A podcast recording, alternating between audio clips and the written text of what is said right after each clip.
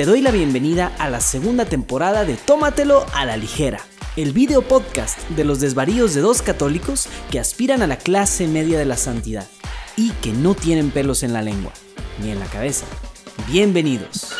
Amigos de Tómatelo a la ligera, bienvenidos. Se cumplió la, se cumplió la predicción de Urquidi. El episodio pasado en nuestras predicciones 2024 yo le preguntaba, ¿habrá segundo episodio en 2024 de Tómatelo ligera? Él aquí, él aquí, eres profeta. José Manuel Urquidi, eres profeta, ¿cómo estás? Estoy, estoy vivo. Okay. Hasta eso es a lo que puedo decir. Qué, qué, bueno que ya, digo, este video en algún momento, en algún, no sé si este año, pero va a estar en YouTube. Pero qué bueno que ahorita nada más me están oyendo y no viendo, porque se me hace que sí, digamos que no estoy, eh, no, no, me veo en la mejor, eh, mi, mi, cara, mis, mis ojos, mis ojeras, mi, Te ves igual que siempre. no está muy, muy, muy presentada. Ah, sí, de jodido. bueno, pues me siento más jodido de lo normal. Bueno, pero te ves rollo? igual que siempre. Que te sirva de consuelo, que no te ves ¿Listo muy para el Super Bowl? Listo. Oye, era una tradición, era una tradición de Tómate la ligera. cuando hablábamos de Tom Brady y la bruja? Sí. cuando Tom Brady jugaba todavía. Es una tradición de Tómate la ligera hablar del Super Bowl. Hagamos predicciones. ¿Quién crees que va a ganar? Taylor Swift. Oh, come on. Oye, no, en serio. El, ¿No? ¿Hay alguna figura en, el, en alguno de los dos equipos? ¿Hay alguna figura que manifieste ser católico abiertamente? ¿Te suena? Si en los Chiefs o en los 49 hay alguien que, que sea católico y públicamente lo manifieste. A mí no me suena, pero tampoco soy para no, nada no un conocedor suena. de esos dos equipos. No, no, no me suena, pero creo que va a ser histórico que por primera vez de por sí el, el, el, Super Bowl pasado ya fue histórico en, en, un nivel, ¿no? Pero por primera vez va a haber tres anuncios alrededor de, de Jesús, de la oración. Dos de una coalición, que creo que sí hablamos el año pasado, o, nada más lo platicamos tú y yo, de una coalición de iglesias cristianas en Estados Unidos, el de que, que están muy buenos esos anuncios. Va a haber dos anuncios, sí, y va a haber un anuncio de Hallow App, este app católico, eh, de que, que, invita a la oración, etcétera, etcétera. Va a haber un anuncio que no quiero saber cuántos millones de dólares les costaron esos segundos, pero, pero pues ojalá que la gente durante el Super Bowl pueda tomarse un descanso y conectarse con el Señor, no nada más con la Bud Light y, Taylor Swift, o bueno, Kelch. Oye, y Hallow App tiene, pues ha hecho colaboraciones con, por ejemplo, con Jonathan Rumi, ¿no? Que es este actor de la serie The Chosen que de hecho, de hecho él va a estar. interpreta el papel de Jesús y también en español sí, va a estar yo en, veo el, varios, en, el, en, el, en el anuncio Sí, yo he visto varios influencers, incluso también católicos, en sus redes sociales que también hacen colaboraciones con Hallow Up en español. Entonces, sí, ha crecido mucho, esa aplicación ha crecido un montón. Sí, pues, y, y, ha sido al menos, al menos del mundo, digo, de, de la última época, reca han recabado más de 125 millones de dólares de, de, fondeo para seguirle invirtiendo precisamente en estas colaboraciones y en tecnología y demás para, para, pues, para llegarle a la gente donde está ahora, sí. eh, que es en sus celulares, y invitarlos a orar, ¿no? A hacer una pausa en sus días, orar. Le están echando muchas ganas y, y no, no está patrocinado esto. Eh, eh, nada más estamos hablando no. de esto porque va a salir ahora en el Super Bowl. Eso te iba a preguntar, el, ¿alguna colaboración con Juan Diego Network tuvieron en, con los de Halo Up, no? ¿Algo, ¿Algo hubo alguna vez o no? Pues eh, digo, me llevo bien con uno de los fundadores, lo vi, de hecho en julio estuve con él en Chicago, julio pasado. Uno, uno de los fundadores no socios, que habla español, estuvo en uno de los simposios católicos virtuales hace pues, cuatro años. Eh, Jaime, Jaime el de español, que nunca conociste, güey, cuando vivías en St. Louis, eh, pues me, me, llevo muy bien con él. Y hemos hecho cositas y algo hicimos ahí, por eso terminó Clara Cuevas haciendo algo con ellos, con un proyecto que tenemos con la Arquidiócesis de Detroit y con el obispo ah, claro, Clara, de la oración Clara hacía cosas. etcétera, etcétera. Pero, bueno, pero, bueno, pero hasta ahí, ¿verdad? Este, este no es un comercial de Halo Up, estábamos hablando del Super Bowl. Yo tampoco Pero bajen Super Bowl. Sí, bajen, bajen. Hello up. Tampoco tengo, me suena ningún personaje que viva una fe católica abierta. A lo mejor hay, pero no estoy al tanto, ¿no? Independientemente de eso, ¿qué piensas tú del lugar tan prominente que los deportes tienen en el entretenimiento y en la vida de muchas personas? Sobre todo, por ejemplo, cuando son en domingo, ¿no? Este, este es el llamado Super Domingo y te aseguro que hay personas, vamos a ponernos un poco en el lado puritano. Bueno, no, esto no es puritano, vamos a, vamos a ver. Hay personas que el domingo no irán a misa por ver el Super Bowl. O sea, personas, estoy refiriéndome que habitualmente domingo a domingo irían a misa, pero que ese domingo dice, no, no, pues está el Super Bowl y hay que mm. empezar desde, temprano con, la, con recibir gente en la casa, preparar botana, etcétera. O sea, ¿qué, piensas del lugar que los deportes mm. tienen en, domingo y, en entretenimiento? Hubo un tiempo en que no había deportes en domingo porque era el Día del Señor, ¿no? Pero, o sea, ¿qué, qué, piensas de esas cosas? Mm. O sea, me estás juzgando porque voy a estar haciendo guacamole en vez de ir a misa el domingo. ¿Es lo que me estás, quieres que te dé mi argumento de por qué voy a estar haciendo eso? Si no vas a ir a misa por estar haciendo guacamole, sí te estoy juzgando. Sí. No. Oye, ¿vas a beber? Por cierto, ¿vas a beber? Yo ya voy a servirme mi cerveza. Ah, voy a beber ahorita. Pensé que en el Super Bowl. Yo en el Super Bowl sí voy a beber, obviamente. No, ahorita neta sí estoy, digamos, fregado físicamente en varios niveles. Aparte mi cabeza explotando, cuerpo cortado, etcétera. Voy a beber agua H2O. Te va a quedar mal. Pero salud. Salud, yo voy a ver una corona. ¿Tú qué, andas tomando? una corona que es como agua. Sí, lo mismo. Para tus estándares la corona es agua, entonces. El pateador, el pateador de, de, los jefes de Kansas City es un católico devoto. Tiene 27 años y de hecho estoy viendo que en una entrevista con, con EWTN, él habló de su fe católica, etcétera, etcétera. Se llama Harrison Butker. Entonces, al ah, menos claro, pateador el pateador. Eh, ah, espera, a ver, ya me, creo que, leí esa nota. es súper católico. Y que es y que es adepto de la de la misa del rito anterior, ¿no? ¿Dice algo de eso la nota? ya no supiste cómo decirle. Eh, pues no, pues no sé, nomás le pregunté acá a ChatGPT. ¿Cómo, quiere, Entonces, ¿cómo quieres que lo eh, diga? No, la misa del, es, el rito anterior, o sea, es el rito anterior al rito actual. La misa del misal del 62. del misal del 62. Pero sí, él, él, él es un católico devoto. Y mira, Colin Flynn de WTN lo, lo, lo entrevistó el año pasado a lo mejor sí es lo que dices, pero no, no, no estoy, ya estoy viendo aquí una nota, o sea, la nota de WTN, pero no, no, no viene bueno. eso. Pero, pero bueno, pues, pues tenemos un devoto católico. Que, bueno, pues, pero regresa, la, regresa a la pregunta que te decía, regresa a la pregunta que te hacía hace rato, ¿no? O sea, ¿qué piensas que, que los deportes tengan tanta prominencia en domingo? No solo para el tema televisión, espectáculos, sino, por ejemplo, muchos deportes que los niños juegan o los adultos, muchas ligas recreativas amateurs, infantiles o de adultos son en domingo también y cierto, a veces no, no, interfieren con la cuestión de misa, pero para algunas personas sí, ¿verdad? ¿Qué, qué, qué piensas de eso?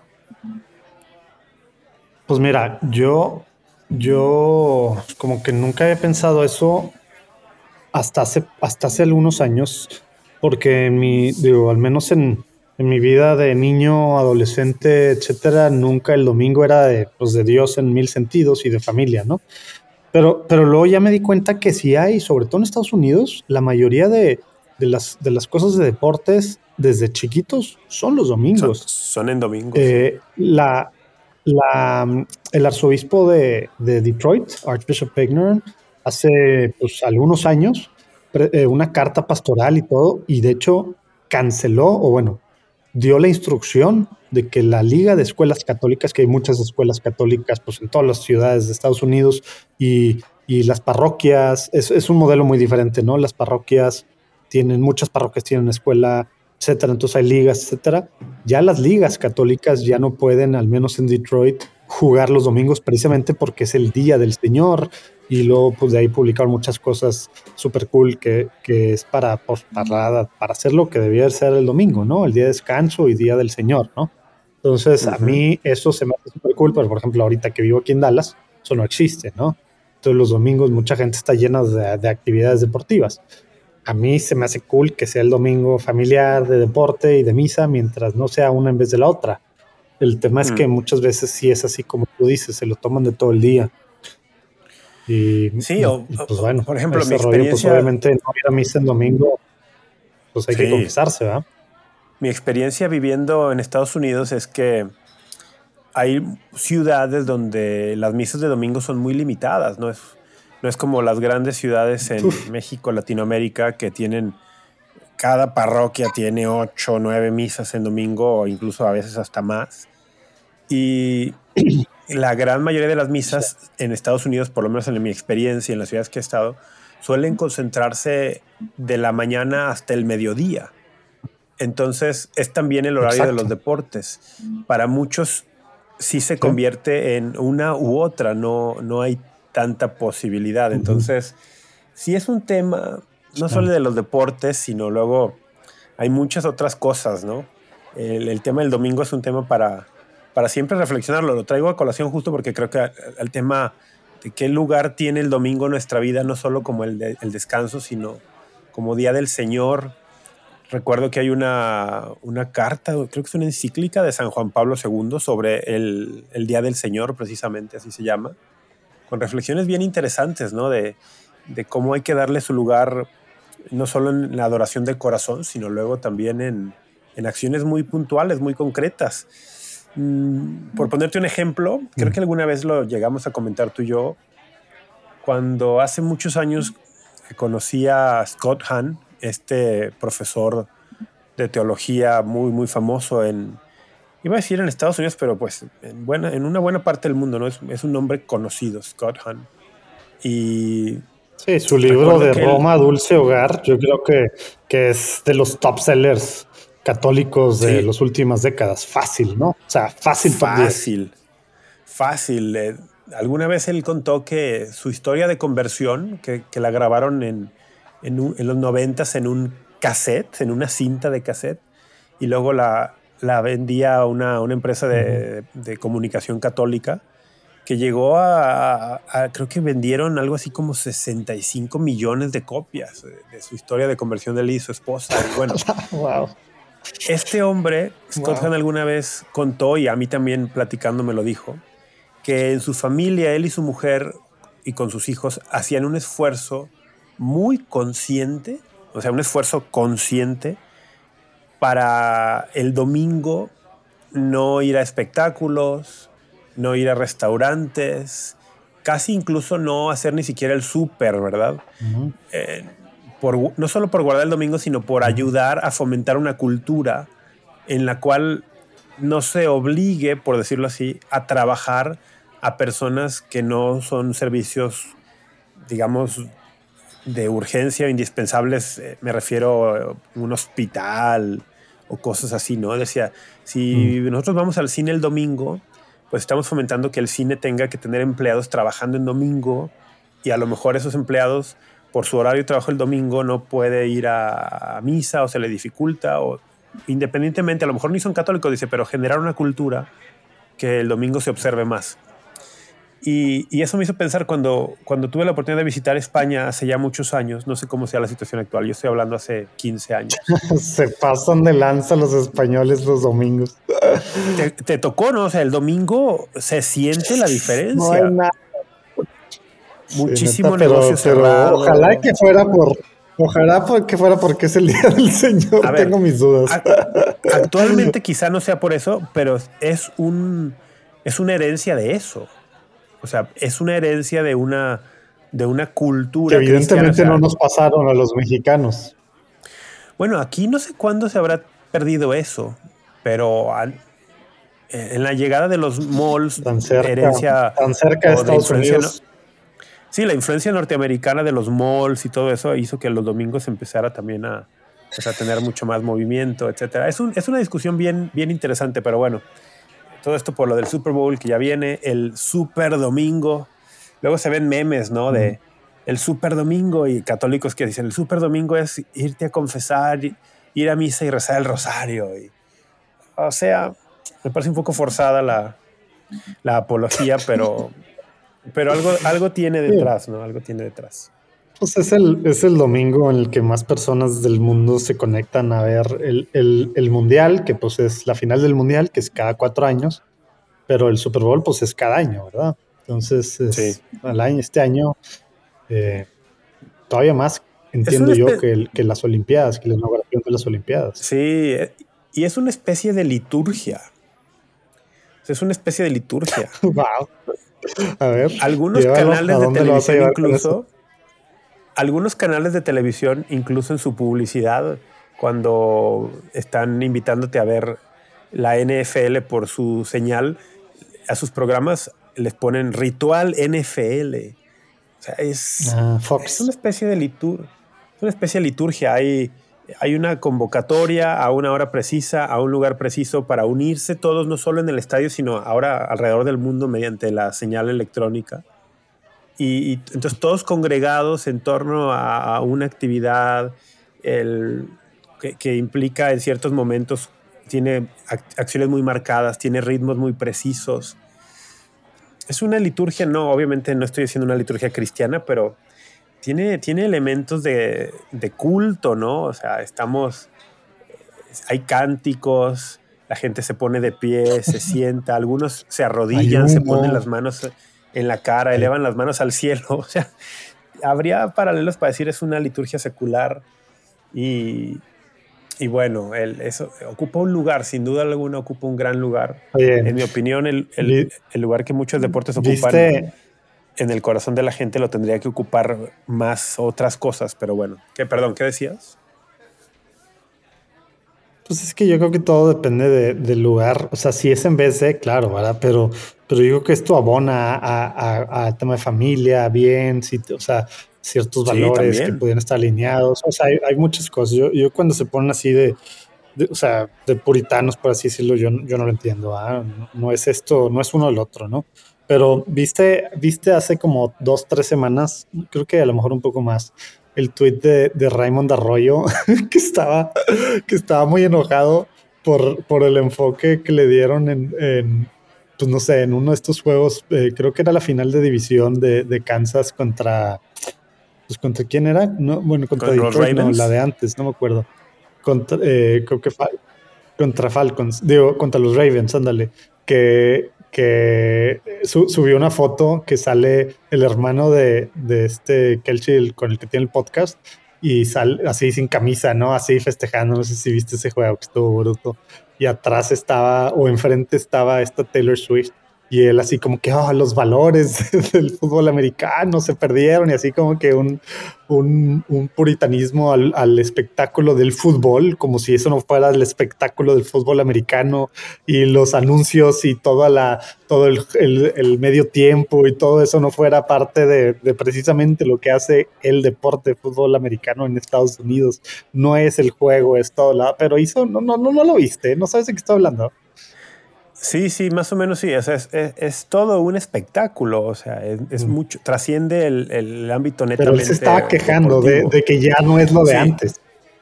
Y de hecho, no sé si has seguido. Él es tradicionalista también en ese sentido. No sé si seguiste ese tren, porque en ese mismo tren de pronto vino también la, pues, una cargada, por así decirlo, contra Taylor Swift. Eh, no sé si, lo, si lo viste, o sea, de de está todo este tema de Taylor Swift y el impacto potencial que puede tener en las elecciones. Y, Taylor Swift, ah, muchas personas en esta, en esta derecha reaccionaria, por así decirlo, la están pintando como casi, casi enemigo público número uno. Y, hay algunas personas que dicen, que dicen que Biden la va a usar, ¿no? Sí, sí. Y, o, que es un agente secreto en la campaña de Biden, unas cosas. Ah, Pero si ha habido personas también muy sensatas que dicen, a ver, si hay una figura pública que es tan popular, no estás abonando a la causa del Evangelio yéndote en contra de esa figura, cuando además hay mil y otros actores públicos en el espectáculo, en la música, etcétera, que son abiertamente anticristianos, ¿verdad? O sea, como escoge mejor otro enemigo. Exacto.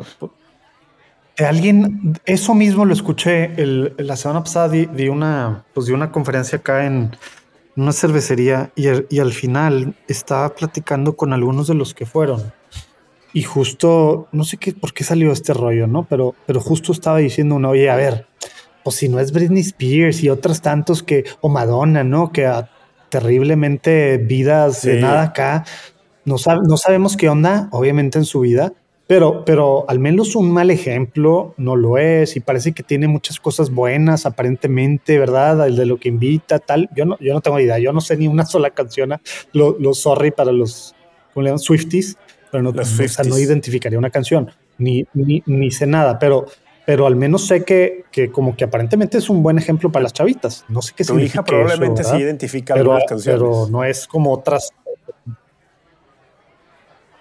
Pues, pues a lo mejor le voy a preguntar al rato. A lo mejor, ¿verdad?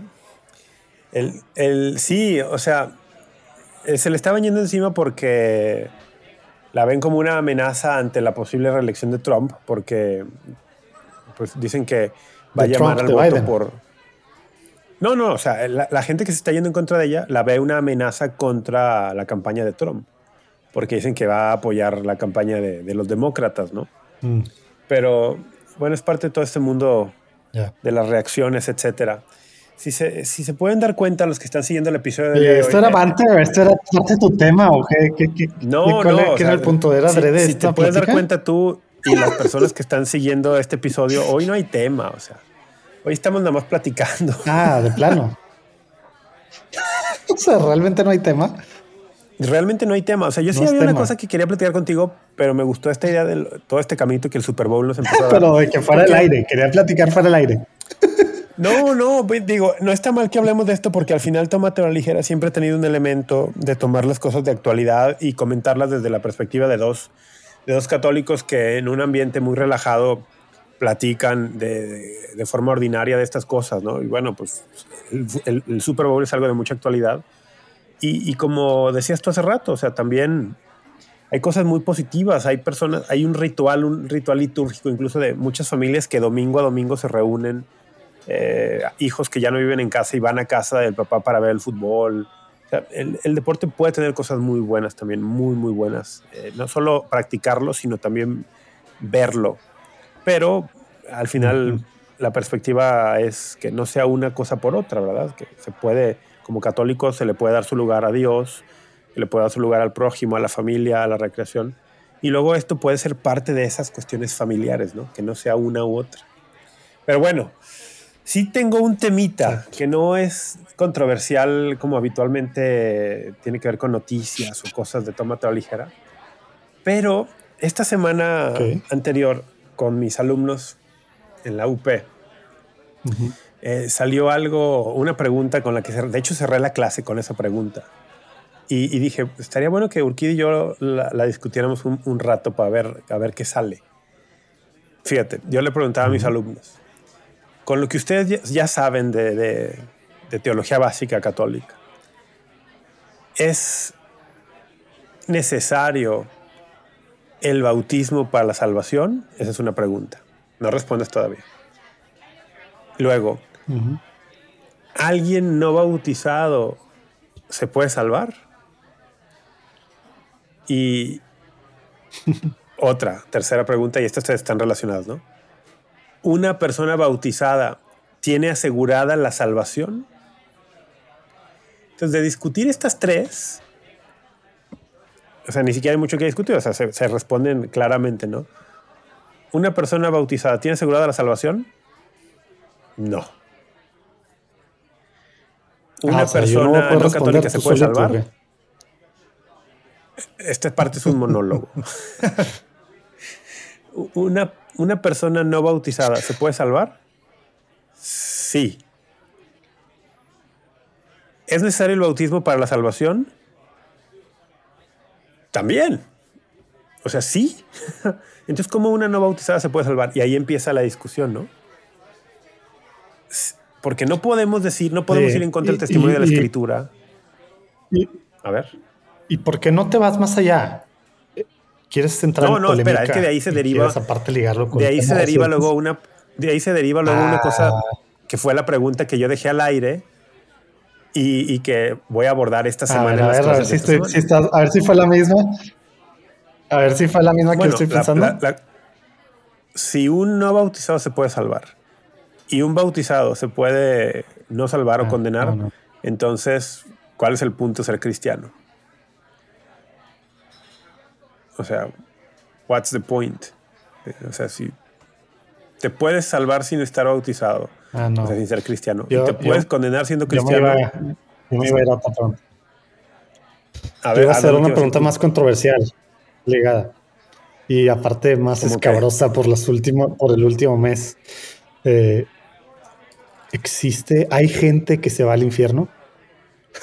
¿O está vacío? Ah, ya.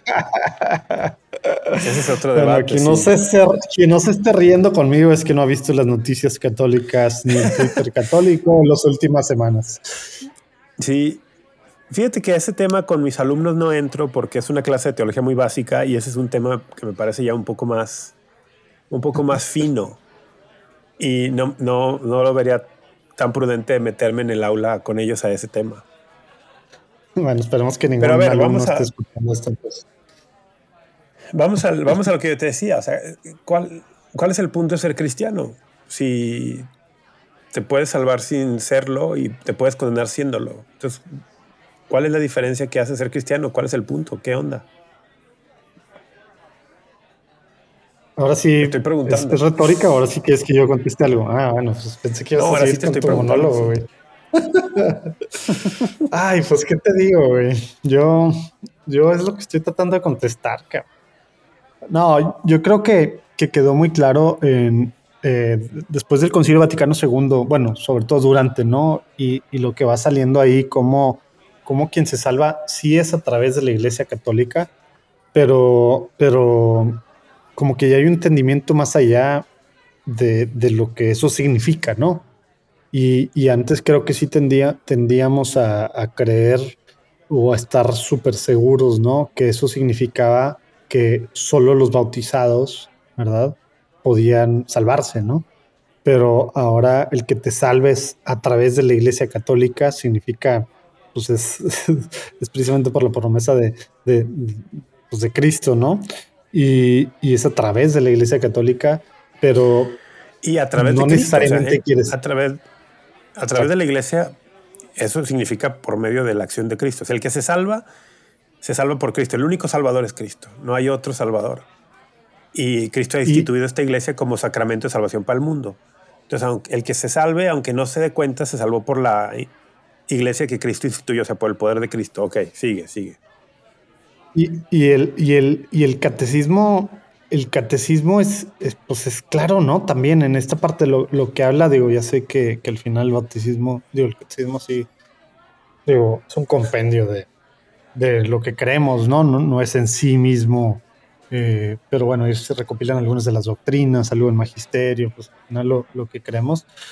Y, está, está el, el, llamado bautismo de sangre y luego también los que los que por pues, como que estaban buscando realmente eh, por su corazón que, se llama el bautismo de ¿cómo se dice? No sé cómo se llama en español, pero el baptism of desire, ¿cómo se dice eso? De deseo, yo creo que se dice de deseo, sí, bautismo de deseo. Pero, pero, sí, o sea, pero el concepto sí, sí, sí es. Entonces, como que se pueden salvar también, que estaban realmente buscando en su corazón a, pues, a Dios, al Señor y tratando de. Bueno, pero no, creo que el bautismo de, el bautismo de deseo es el de los. El de, los catecúmenos, ¿no? Que tenían ya el deseo expreso de ser bautizados, estaban en camino a y fallecieron o fueron martirizados o algo, ¿no? Pero creo que tú te estás pues refiriendo más bien, estás refiriendo más bien otra idea, la idea de una persona que, que busca la verdad y, y, como la verdad es, es Cristo, y toda verdad viene de Él, pues el que busca la verdad aún sin saber de Cristo, pues lo está buscando a Él. Te refieres más a eso, ¿no? Pero, pero son tres cosas diferentes, ¿no? Uno es el bautismo de sangre, que es el de los, de los mártires, ¿no? Dos, eh, si es la parte de los catecúmenos, pero aún aquellos que sin todavía conocer a Cristo, ¿verdad? Y a, la, iglesia, o sea, pues, tanta gente durante la historia, ¿no? Y aún ahorita, ¿no? Que no tiene acceso a, eh, pero que, que, pues, que sí, impulsado por alguna gracia, que sí, obviamente no vino de los sacramentos, pero real, sinceramente está buscando a, Dios y buscando, buscando ser, pues la verdad, eh, etcétera, etcétera. Pues bueno, como que hay un entendimiento medio nuevo en la iglesia de, de que ellos también se pueden salvar, ¿no? Pues estoy, estoy mal, profesor de teología. No, no, de hecho sí, eso se enseña, que, se, que alguien que, que, busca la verdad eh, con sinceridad de corazón, que sigue los dictados de la, de la ley natural en la conciencia, podría salvarse por mediación de la iglesia y de Cristo aún sin saberlo. Eso está establecido, pero ahora la pregunta que yo hago es, entonces, ¿qué diferencia hace ser cristiano? Ah, ¿para, qué, ¿para, qué, somos, ¿para qué somos cristianos o, o, de qué se trata ser cristiano? Que eso es lo que yo quiero, lo que yo quiero llegar con mis alumnos, ¿no? Que ellos se cuestionen esto. Porque, pues como muchos en, en México y en, en, buena parte de América Latina y en algunas partes de Estados Unidos también, están bautizados, ¿no? Pero, ¿qué diferencia entonces? ¿Cuál es el punto? Pues porque además. es una muy buena pregunta. O sea, sí. Porque además, este es el contexto de una clase de teología moral y estamos viendo que las demandas, o sea, lo que te pide la, la, teología moral católica es, es, una exigencia altísima. Les hablaba yo, por ejemplo, de este pasaje en el Sermón de la Montaña donde el Señor dice, han oído no cometerás adulterio. Y sin embargo yo les digo, ¿no? Hay de aquel que comete que mira a una mujer con mal deseo porque ya cometió adulterio con ella en su corazón. Y, en varias instancias el Señor dice, han oído ojo por ojo, diente por diente, pero yo les digo que el que ya, el que maltrata a su hermano es un asesino. O sea, está elevando la exigencia moral. Entonces, yo les decía, bueno, el cristianismo exige muchísimo, Cristo exige muchísimo. Y si me puedo salvar sin ser cristiano, pues, ¿para qué me meto en la bronca, va? O sea, What's the point? Es que, digo, esa es otra pregunta la que acabas de decir, ¿verdad? Porque una es los, los que todavía no son cristianos, pero nosotros, como decías, ya bautizados y demás, ya nos fregamos, ¿verdad? Por así decirlo. Así yo lo pensaba de broma, en serio, en mis años de juventud, ¿verdad? O sea, ya recibimos el bautismo, ya conocemos, ya eh, como pues, al que mucho se le ha dado, mucho se le pedirá y precisamente estas exigencias van subiendo conforme conoces algo, ¿no? Ya no podemos desbautizarnos tal cual, o si nos desbautizamos es todo un rollote, ¿verdad? Y es todavía peor, ¿no? Porque esa, eh, apostasía. Y... Eh, apóstata, exacto. No te puedes desbautizar, pues, técnicamente no puedes. Técnicamente no se puede bueno, pero, hay varios pero puedes renunciar a la fe. Puedes renunciar a decir, yo ya no quiero ser cristiano, en la no quiero practicarlo, no quiero tener nada que ver y hasta firmas, ¿no? En algún y Hay, y hay, sí, y, hay, iglesias satánicas que, que, te hacen todo un rito que según ellos eh, revierte las gracias de, o sea, bueno, el sacramento del bautismo, etcétera, etcétera, ¿no? Digo, no quiero saber si es cierto o no. Claro que pudiera pues, ser cierto. Hasta a lo mejor lo hacen, pero, pero, nunca el bautismo no se quita, no se puede quitar. Es, imprime un carácter indeleble en la persona y no se puede borrar. Indeleble. Pero, pero a ver. Acá, acá el tema es por eso son dos supuestos diferentes. ¿No? O sea, uno es a un, cristiano, ¿por qué, por, qué, ¿por qué debe bautizarse, no? Porque esa pregunta ya, como decías, pues ya para nosotros ya no aplica, ¿va? Bueno, pero nosotros que estamos pues bautizados nos conviene responder esa pregunta, ¿no? Porque ahí te estás jugando el sentido de qué significa para ti ser cristiano y, y cómo lo vives. Eso va a determinar cómo lo vives. El, Entonces, ¿de qué se trata, no? Pero ya, ya entras a otros niveles de todo, ¿no? Yo tengo una, o sea, yo tengo alguna, alguna, algún inicio de respuesta para esto, que es, una, es un esbozo y es lo que pretendo compartir precisamente con mis alumnos esta semana, ¿no? El, ¿Te acuerdas de aquella parábola en la cual el Señor habla de un hombre que tiene una viña y sale a buscar trabajadores? O, o bueno, envía a que busquen trabajadores. Entonces, a unos los invita en la mañana, los traen a trabajar, a otros a media mañana, a otros a mediodía, a otros a media tarde, incluso a unos hasta la última hora eh, llegan a la viña a trabajar y luego llega el momento de pagar. Y empieza pagando a los que llegaron más tarde y les paga un denario. y va con los que llegaron más temprano y les va pagando un denario y al final los que llegaron más temprano les pagó un denario también y algunos se molestan. Dicen, ah, espérame, o sea, yo trabajé muchas más horas que aquel, pues pensé que me iba a tocar más, ¿no? Y le tocó igual.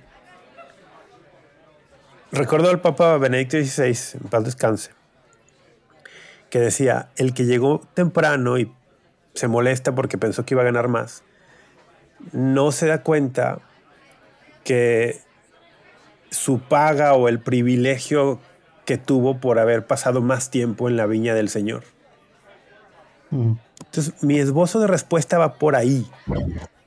El, ser cristiano es un don inmerecido, pero también es una llamada a estar con Cristo. Bueno, es, es, es la llamada a estar con Él, a ser uno con Él. Y esa es la esencia del cristianismo más allá de salvarte o condenarte, estar con Cristo, eh, llegar a ser uno con Él. Eh, si no estás bautizado, si no conoces a Cristo, te puede salvar, sí, pero el punto no es nada más salvarte, como si fuese una transacción o, un, o, una declaración de un juez que dice, ah, está salvado. No, el, el punto es conocerlo, tener intimidad con Él, amarlo, dejarte amar por Él. O sea, yo creo que va por ahí y siento que es ahí donde yo, yo me quedo muy corto.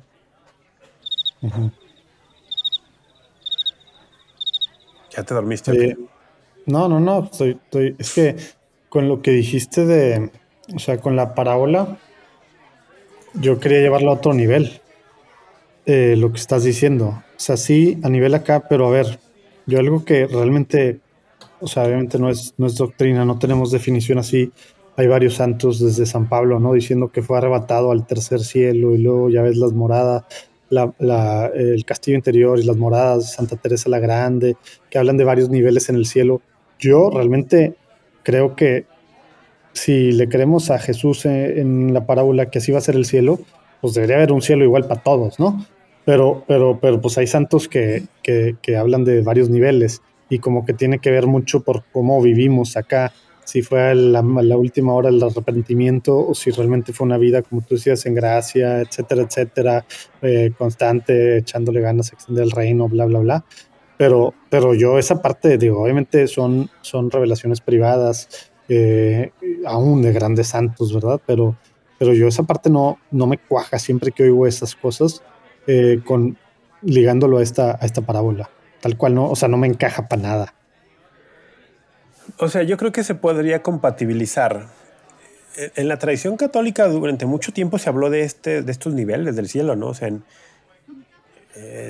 teólogos y en obras literarias, tipo, o sea, creo que la más famosa y la que, por pues un lado, refleja la, refleja la mentalidad teológica de su época y además ayudó a, a forjar y a darle forma también a lo que vino después, claro, Dante con la Divina Comedia con los niveles en el infierno, en el, en el purgatorio y en el cielo incluso.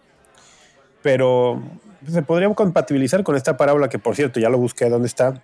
Para que no quede ahí en el aire, está en San Mateo capítulo 20. ¿Cómo, güey? Pues no eras protestante, güey, te sabías al, al, al, capítulo y versículo de toda la Biblia. Es que te voy a decir la verdad, dudé si estaba en el 20 o en el 21 y no lo quise decir hasta que lo busqué. a un capítulo de distancia y está en el 20. Pero de nuevo, ¿no? O sea, estos niveles podrían ser pues los que llegaron a tal hora. Pero también en la parábola pone de, manifiesto otra cosa, ¿no? La actitud del que llega temprano y que está trabajando por una recompensa material sin darse cuenta del gran privilegio que tiene de haber sido llamado a, la, viña. Y, a lo mejor a donde yo quisiera ir con, mis alumnos es a, ver el bautismo. Esta es una idea que pensé hace poco y, a ver si logro aterrizarla en clase. Que veamos el bautismo no solo como un don, una llamada, sino también como algo que, algo que no solamente se recibe, sino que se tiene que ejercer. Esta idea de, que es católica de siempre, ¿no? De que tenemos que ser discípulos de Cristo, pero también misioneros de Cristo, que fue lo que aparecida la conferencia de Aparecida dijo en el 2007. Mm, y, asumir nuestro rol de bautizados como alguien que ejerce el bautismo y que el bautismo es algo que Cristo te dio, pues para que vivas en Cristo y luego anuncies a Cristo a todos. el, que logremos ver el, privilegio que eso es, o sea, que, nos ha elegido para una misión. porque siento que, pues, por, ahí, es donde está el rollo. O sea, esa liga que tú dices para, digamos, el, el católico mm, común y corriente como nosotros, cómo caemos en esa cuenta de que la misión de Cristo la, nos extiende esa misión y es nuestra y las riquezas que vienen con esa. Y en la teoría puede sonar bien padre, pero en la práctica, ¿cómo la hacemos nuestra? Por más que ya sabemos eh, eh, nuestra, desde el bautismo, ¿verdad? Lo, que tenemos, lo que somos, profetas, reyes, sacerdotes, la corresponsabilidad de los laicos, que se ha invitado mucho desde el Concilio Vaticano, ahora con el Sino, el Papa Francisco nos ha invitado y nos ha recordado mil veces nuestra, nuestra dignidad y cómo podemos nosotros hacer nuestra misión y no es algo que es solo de algunos en la iglesia, escogidos allá para cierta vocación, etcétera, etcétera. El tema de creérnosla, hacerla real, para que eso, o sea, ¿cómo bajas esa teoría que dices a nivel súper personal en cada uno y en el ámbito en el que uno se mueve? Yo creo que ahí es donde está el gran reto, pero no de Rafa con su clase, de, la iglesia hoy en día, sí. de que no la creamos. Exacto es el, por eso lo quise traer al podcast, porque creo que es un reto que trasciende el aula universitaria. Eh, y creo que es lo que la iglesia le ha estado dando vueltas pues, los últimos 60 años, con mucha, o sea, mucho más tiempo antes, eh, eh, pero digamos a nivel formal, institucional, jerárquico, pues 60 años desde el Concilio Vaticano II, pero ya venía desde mucho tiempo atrás con esfuerzos particulares de teólogos o de corrientes teológicas ¿Y, cómo le hacemos? Yo creo que una forma sí es empezar por, por discutir esto y por planteárselo en una aula universitaria, en una conferencia, en una homilía, en una plática de amigos a los demás. Oye, ¿de qué se trata ser cristiano, no? Yo me acuerdo de forma muy instintiva, por allá de cuando tenía unos 25, 26 años, cuando empezaba mi caminar, eh, cuando, cuando pues por gracia de, de Dios, del Espíritu Santo, eh, empecé como a darme cuenta de estas cosas, ¿no? De, la misión que había recibido al ser bautizado, de lo que implicaba Cristo. Cuando empecé como a, abrir un poquito más los ojos de esto. Pero recuerdo que un amigo que, tenía, bueno, todavía lo tengo, con el que a veces iba, a veces coincidíamos en la misa de, del barrio por donde, donde yo vivía antes. Y, pero yo me daba cuenta que pues estábamos agarrando ya caminos muy diferentes que, que para mí empezaba a significar algo muy personal, ya me, significaba y me decía mucho a nivel personal Cristo y su iglesia, y a él no. Y recuerdo que de forma muy instintiva una vez le pregunté, afuera de su casa después de misa, ¿por qué vas a misa?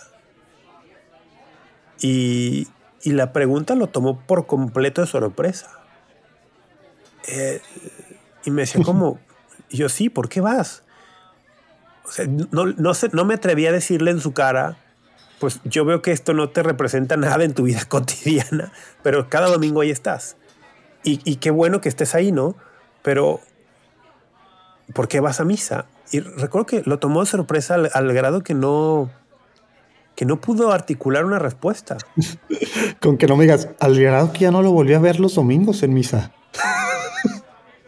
Pues yo me, cambié de casa muy poco tiempo después, seguimos siendo amigos, pero sí, mm. sí dejó la práctica, o sea, dejó lo que, o sea, la práctica para él pregunta.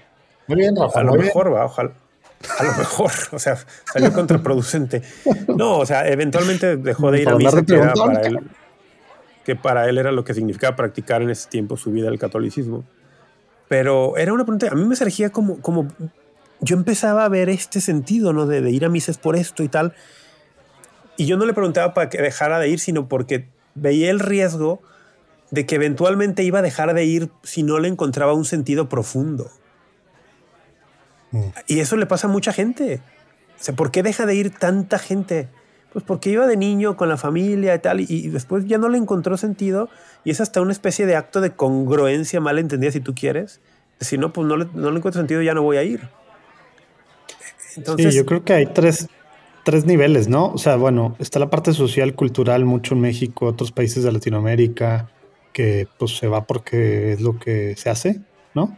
Y luego hay quienes van a lo mejor porque pues saben que si no hay que confesarse, ¿verdad? O sea, es, un mandamiento de, la iglesia ir los domingos y está esta parte de miedo, ¿verdad? Yo, creo que eso serán muy pocos, o sea, no, no tengo sí, estadística, cada vez creo que serán muy pocos. Sí, de acuerdo. Sí, porque mucha gente aún súper practicante no puede ir un domingo a misa por una razón normalita que sí pudo haber a lo mejor ido y luego nos andan confesando y comulgan y lo que sea, ¿no? A lo mejor no hay, no hay esta conciencia de lo que es el, ir el faltar a misa. Pero, pero, a ver, esto que dices tú, la bronca es esa. Estás tú en una aula, tú, Rafa, maestro, con alumnos, que son chavos, alumnos estarán en todos los diferentes niveles que hemos hablado, porque los llevan sus papás, o a lo mejor todavía, o porque van porque hay que ir, o algunos pues ya más comprometidos, o algunos pues quién sabe, pero ahí medio que siguen descubriéndose.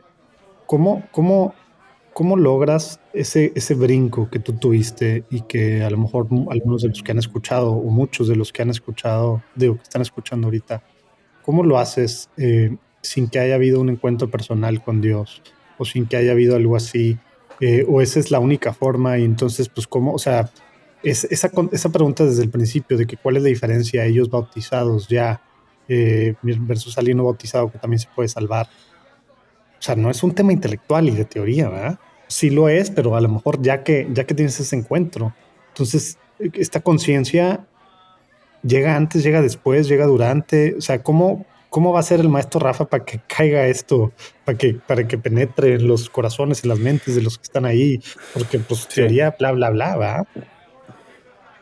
Yo le estoy apostando a hacer preguntas que quizá no se, no se han hecho y, que después Dios sobre en sus conciencias y en sus corazones. O sea, no. Aunque no te salga como tu amigo del barrio, güey.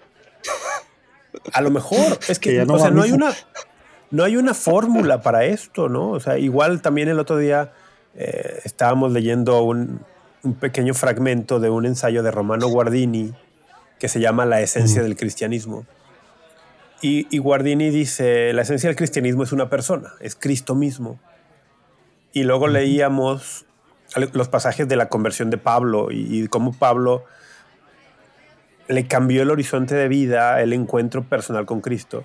Porque leímos después también, estoy ligando, estoy recreando mi clase aquí. Leímos la introducción a Deus Caritas Est de Benedicto XVI, donde dice: No se comienza a ser cristiano por, por seguir un ideal ético o no, no, se comienza a ser cristiano por un encuentro, un acontecimiento, un encuentro con una persona que da un nuevo horizonte, ¿no? Entonces yo le decía, miren, Ratzinger es de alguna forma discípulo intelectual de Guardini, podemos ver los ecos de sus pensamientos. Y esto es justo lo que le pasó a Pablo, tuvo un encuentro, un acontecimiento que le dio un nuevo horizonte de vida. Pero yo les preguntaba a ellos, o, o se los decía, más que preguntarles, decía, pero ¿cómo cómo te encuentras con Cristo. Tú, o sea, tú no lo decides. O sea, Pablo no lo decidió. Eh, Pedro no lo decidió. O sea, en el sentido que Él es el que llama, Él es el que llega a tu vida. Y luego tú decides a lo mejor el decirle sí o no, ¿verdad? Decir que sí lo sigues o no. Pero no hay una fórmula para decir, ah, bueno, a ver, quiero encontrarme con este, ¿cómo le hago? O sí hay una fórmula, o sea, ¿Qué le dirías a un amigo? Ah, pues, vente conmigo a misa. Es que son dos cosas diferentes. de jóvenes. Son dos cosas. Esto último que dices, o sea, con ese argumento que acabas de decir de que tú no decides eh, cuando te llega Cristo, pues entonces evangelizar, ¿qué significa? ¿No? Y entonces que a Cristo no se le, a Dios no se le está eh, hoy eh, antojando presentarse a mucha gente y por eso vamos en declive, etcétera, etcétera eh, pues, pues, pues, sí, pero no, va. O sea, digo, eh, hay, el señor ha situaciones, ligar, formas en las que. En las que, el, señor, el señor ha querido ligar. no, a lo mejor sin saber, o el ruido en el que estamos, sí, sí. etcétera, etcétera. Sí, sí. O sea, sí parece que el señor ha querido ligar eh, a nuestra predicación, a la predicación de la iglesia, su acción en los hombres él sigue siendo soberano y se va a encontrar con quien quiera aún sin la acción de nosotros, pero ha querido ligarlas, ¿no? Por eso nos mandó, y me refiero como iglesia, a anunciarlo. Y, por eso Pablo dice, ¿no? ¿Cómo tendrán fe si no hay, si nadie les predica y cómo les predicarán si no son enviados, etcétera? él sí ha querido ligar de alguna forma la expansión de la fe con la predicación. Sin embargo, no podríamos decir así de forma inequívoca que predicar es exactamente equivalente a que la persona a la que recibió la predicación se encontró con Cristo, porque no es así. De acuerdo. O sea, entonces... Pero, pero sin, prédica, sin prédica, sin, sin retiros, sin órdenes religiosas haciendo labor, sin, sin movimientos eclesiales. O sea, si, si es proporcional el impacto que tienen estos, eh, digamos, en a que si no hubiera eh, o no, o sea, creo que ahí es donde entra el rollo de, de lo que iba mi, mi, mi tema con, con, con, cómo lo planteaste al principio, ¿no? De que San Pablo y San Pedro no lo escogieron, ¿verdad? Sino que ahí le, le llamó a uno tal cual en persona cuando estaba todavía ahí reclutando y luego pues el otro al otro pues camino a Damasco. O sea, sí lo eligieron en eh, cuanto a eh, decir sí. Sí, sí, pero no, no eligieron que el Señor los llamara. Sí. Sí, pero es esa, es esa a, a, donde yo voy con, con cómo lo llevamos ahora, qué significa eso, ¿no? O sea, Sí, exacto. ¿Qué significa y cómo lo, cómo lo replicamos en nuestra realidad actual o cómo lo vivimos en nuestra realidad actual? O sea, yo de verdad que me siento a veces muy impotente, más allá del, del según yo, plantear alguna pregunta muy ingeniosa o, o una pregunta que pueda ayudarte a, cuestionarte cosas, más allá de eso y de, el supuesto testimonio cristiano que trato de dar o, o, o de generar o, o buscar influir en la sociedad para que la sociedad genere estructuras más acordes al Evangelio. ¿Qué más, no? O, o, es, o es eso, eso es lo que nos toca, o, porque al final, sí, siento que donde estoy yendo es que al final hay mucho de misterio en la soberanía de Dios, que, sí. que requiere, por un lado, y quiere da... nuestra acción, porque nos ha, nos ha llamado a la acción, o sea, la quiere, la requiere, pero no está, no, no, está atado por nuestra acción, ¿va?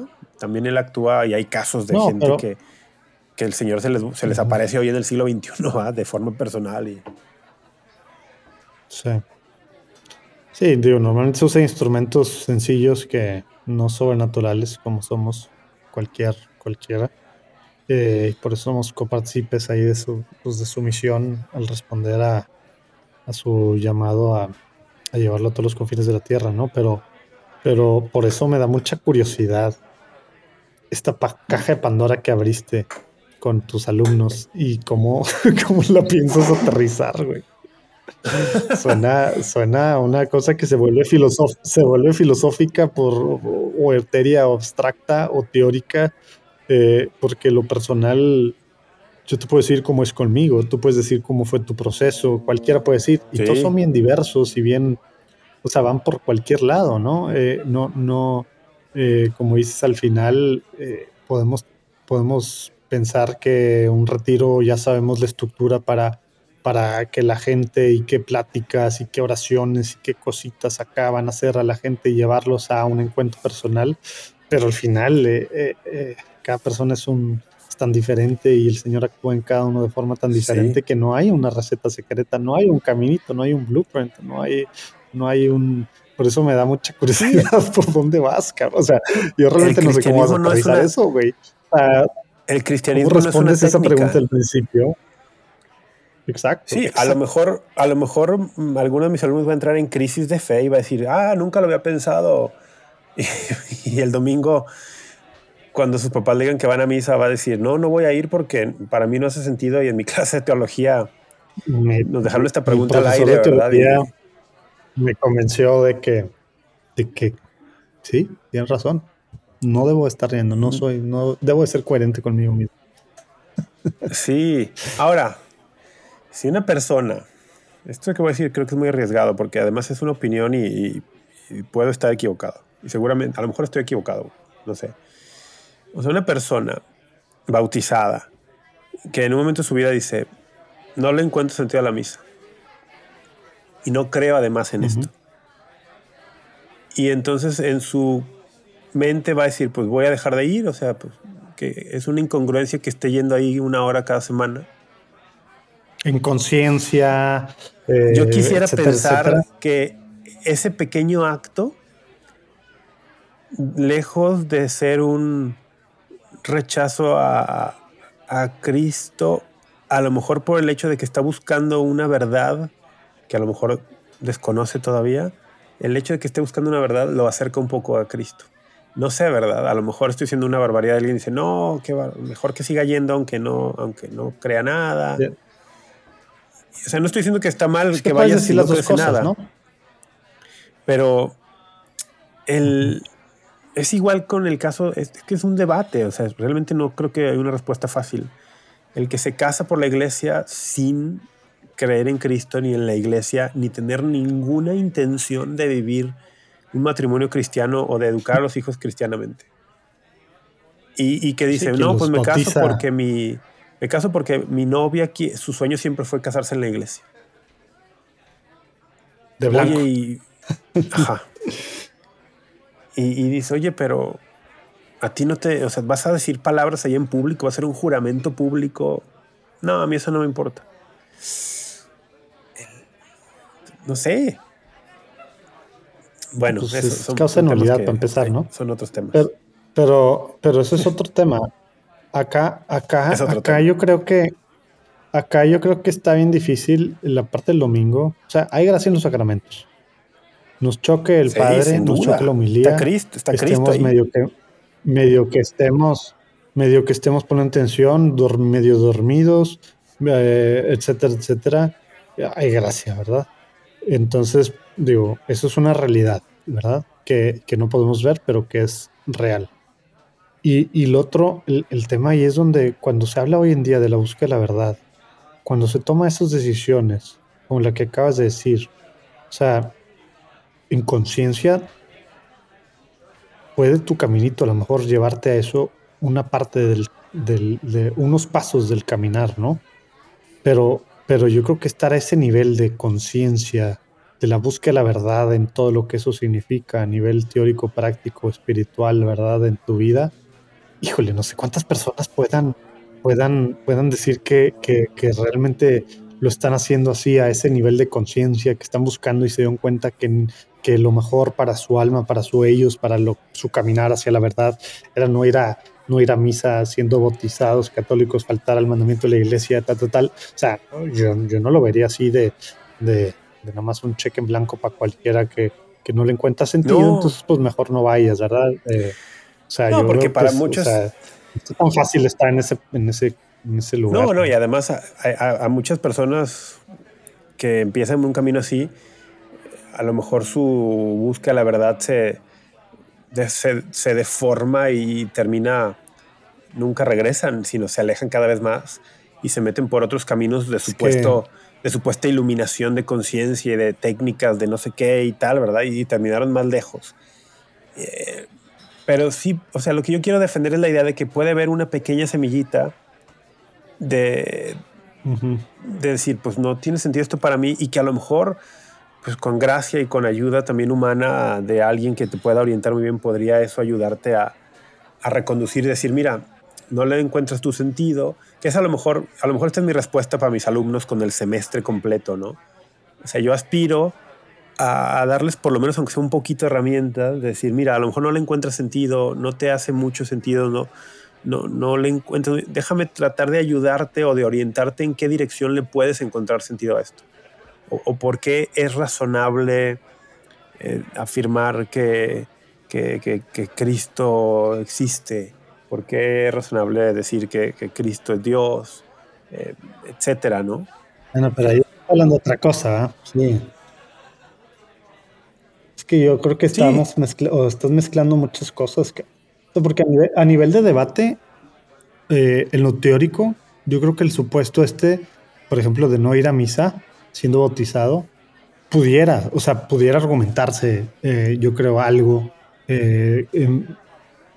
así, yo creo que en la práctica es donde que entres en ese supuesto tan, tan específico, tan concreto, es donde va a estar bien complicado a alguien. Y cuando, cuando uno pone estos ejemplos así, es bien fácil que, que, que, uno piense, ah, yo estoy en ese supuesto, ¿verdad? Entonces yo soy la excepción, la regla, y cualquiera puede pensar eso, ¿no? Entonces, eh, porque yo sí me lo estoy tomando en serio, mi búsqueda, la verdad, porque yo sí me doy cuenta que no vale para mí, ahorita no me está dando nada la misa y bla, y entonces ya empieza una serie de justificaciones haciendo la teoría eh, práctica en mí que es donde yo creo que es peligroso, sobre todo para alguien que a lo mejor lleva dos semanas, no sé cuánto lleva tu clase, güey, dos semanas eh, estudiando teología, eh, etcétera, etcétera, etcétera, ¿no? Digo, tres semanas, dos semanas. Pero, pero, y, y, y en teoría, digo, y, en general, digo, yo no, yo no, tengo ni una semana de estudiar teología, eh, cualquiera como nosotros, bueno, nosotros no tú, pero yo y los demás que estamos escuchando, que no somos formados, eh, yo, yo creo que, que, a nivel ideas podemos debatir muchas de estas cosas y pensar y encontrar, y, y me encanta hacerlo, siempre y cuando dejemos, o sea, lo separemos de, de la realidad práctica y que tratemos de, de, hacerlo. Por eso yo, y luego el más, llegar a la razón, lo que dices, adiós, pues claro, ese es otro ejercicio completamente, ¿verdad? A, a este tema de, de, de, yo soy salvo eh, siendo no bautizado o yo siendo bautizado y no viviendo en plenitud en la iglesia me puedo salvar o tal. Híjole, ya son tantos otros rollos que estaría súper cool. Ahí sí, ya que tenga cerebro con un escales, debatirlos o discutirlos, ¿no? Sí, sí, sí, pero bueno. No, que... no, no, no sé, o sea, neta, platícanos cómo te va con eso, güey, porque neta, sí, o sea, sería interesante ver cómo abrir el debate con ellos y que no sea de una clase, sino que luego, no sé cuándo se termine, mayo, junio, tu clase, eh, hagas una especie de, de ejercicio en lo que los escuchas tú cómo ha sido su caminar desde inicio de semestre en cuanto a su fe, no en cuanto al, al tema teológico, a lo mejor eh, racional, ¿verdad? O de, de, del cerebro, ¿verdad? Sí, más allá del ámbito académico, de cómo les fue en, en, en, la, en la, clase, calificación, etcétera, sino una, un tema ya más personal. Sí, Sí, porque a lo mejor es de que no, sí, esa segunda semana que nos preguntaste que por qué vamos a misa, desde que me hizo que me acercara, ta, ta, ta, o no, es que estas preguntas me hicieron que yo me fuera ah, completamente y ya decidí que no voy a ir a misa porque, ah, o sea, pues no sé, digo, al menos saber el impacto que eso sí. tiene en su vida espiritual y... Y, y, y, y probablemente al 80, al 80% de la clase esas preguntas no le dijeron nada. Le valió un sí, sí, les vale. Ni para uno sí, ni para otro. ¿no? Exacto. De que, ah, sí. ¿pues hablaste de eso? sí, que, es, que sería lo más, sería lo más, lo más triste para uno como profesor. Sí, no. Y que, y que sí, luego sí, ter, sí, termina pasando, ¿no? O sea, hay una. Son unos cuantos los que les importa mucho, son unos cuantos los que les, les choca mucho este tipo de materias, y una gran mayoría en el centro que uh -huh. pues está ahí como que les da igual. Les vale un Pero bueno, Oye, eh, al final, vámonos, vámonos despidiendo ya para, para, para cerrar esto, el, el, el, episodio sin tema. Tengo clase. Eh, pero eh, creo que esta es un, una, una cuestión que todos los católicos tendríamos que estarle dando vueltas y, y, yo confío en que los que nos escuchan, las tres, cuatro personas que escuchan esto, se lo pregunten constantemente, ¿no? O sea, ¿a qué, qué significa ser cristiano? ¿Qué diferencia hace en mi vida? El cómo ha sido mi encuentro con el Señor, a qué me está llamando, cómo ejerzo mi, mi bautismo, cómo, cómo invito al Espíritu Santo que actúe en mi vida para, para que yo sea un instrumento, ¿verdad?, del Evangelio. O, ojalá que los que nos estén escuchando, y, y empezando por nosotros dos, ¿va? Em, siempre estemos sí, preguntándonos porque... estas cosas. Qué bueno que estás sí. diciendo eso, porque sí. por, ah, nada más por, por esta hora que llevamos de grabada, neta podía parecer que estamos perdidos nosotros en eso, eh, ¿no? O sea, porque no sí. hablamos de nuestra propia experiencia, porque estamos hablando más en el lugar de las ideas y de con los demás, pero, pero sí. esa es la pregunta, que nos la hagamos personal, ¿por qué yo estoy respondiendo sí. a esta misión de Cristo en la iglesia, con y la iglesia, etcétera? Yo en mi lugar, que es mi familia, mi trabajo, mi escuela, mi, mi, mi apostolado, bla, bla, bla, bla, bla.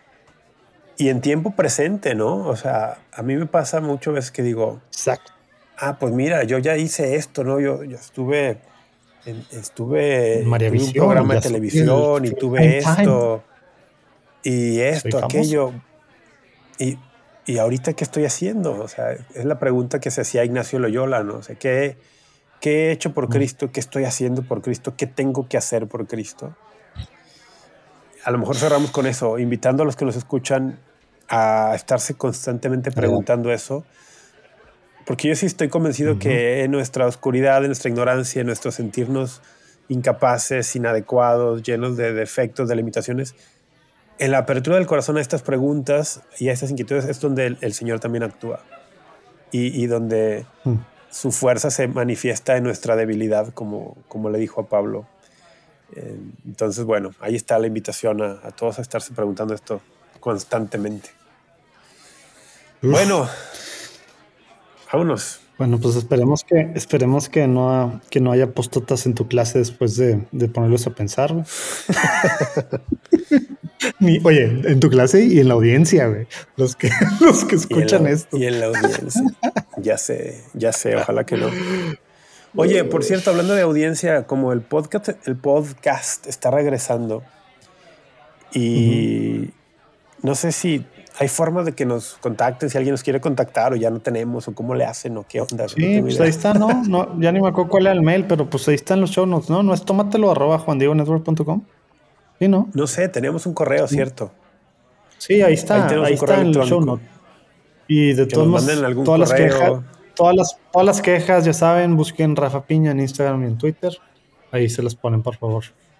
Y a ver si retomamos esa bonita tradición de que quienes escuchan el, podcast eh, tomándose una cerveza o una bebida, que se tomen una foto y la suben a redes sociales y nos etiqueten o, le pongan ahí un hashtag o algo para. Etiqueten a Juan Diego también para.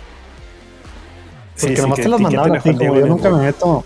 Como yo nunca me meto nada. pues a ti te han mandado desde ahora, desde hace dos semanas, te han mandado, te han mandado, ¿no? Pero no sé si son DMs o qué son. Me han mandado algunos mensajes directos de ay, qué padre que regresaron y tal.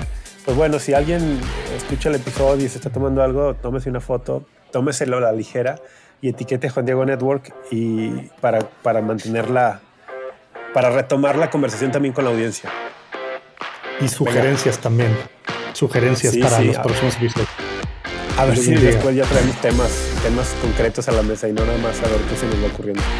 Pues bueno, mi queridísimo José Manuel Virquidi, un gustazo como siempre, Dios te bendiga. Dios, Dios te bendiga. Bye.